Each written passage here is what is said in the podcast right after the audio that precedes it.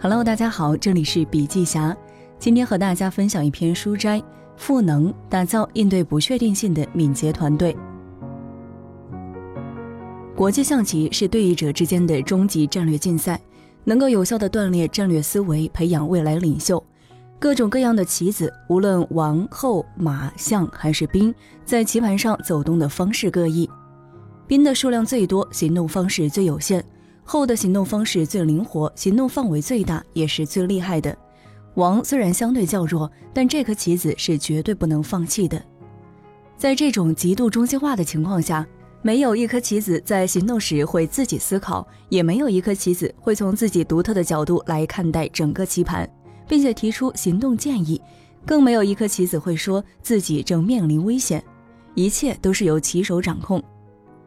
零四年的特遣部队就好像一盘棋子，这里的棋盘变化莫测，而棋手在采取每一步行动时都要面临时间的限制。我能观察整个棋盘，这使得我能够像下棋一样指挥部队与伊拉克基地的组织作战。但很快我就发现，把这个战场当作棋盘是不靠谱的。即便以最快的速度进行，国际象棋仍然是一种回合制游戏。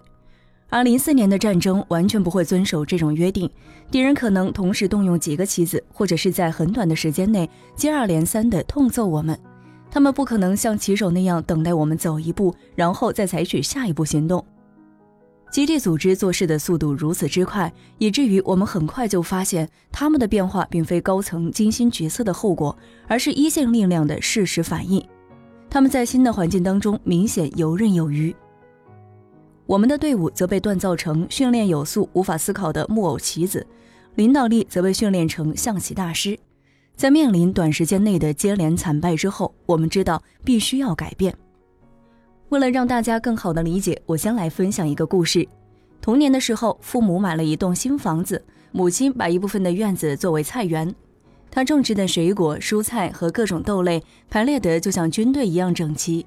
土豆在右侧，莴笋在后面，施肥的地方也是非常有讲究的。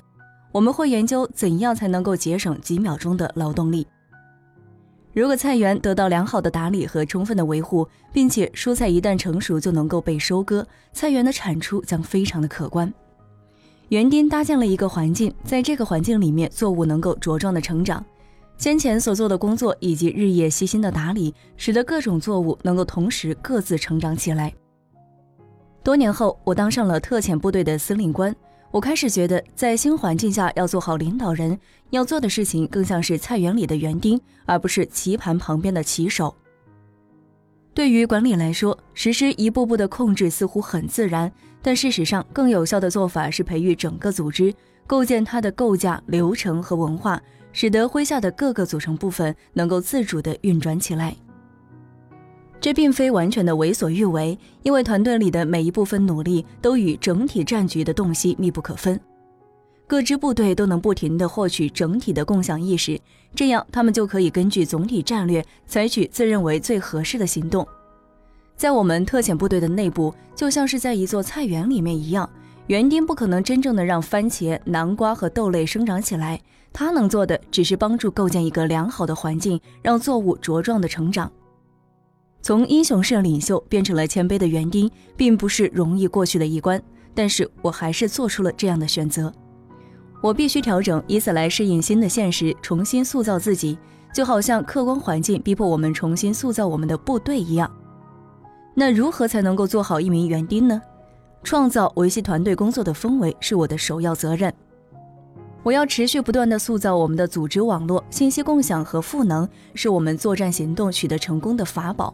我发现，只有在高层领导者的推动下，才能保持我们所需要的行动节奏、信息透明度和各部队之间的良好协作。我们由小团队构成的大团队分布在多块大陆上，如何让他们明白沟通的重要性，并且建立起相应的组织文化，这是一个挑战。书面指导是必要的。为了将最新的情况随时公之于众，我启用了安全互联网接口，并且认真地编撰了每一份备忘录。这不单单反映了我的想法，还反映了我的声音。要想让别人记住这些东西，你就必须多次反复的强调。只有当下属们能够重复或者是概述我所说的话，并且视之为必要的事实，我才能够确信这些话已经被他们完全接受。好了，以上就是本期节目的全部内容，感谢您的收听，下期见。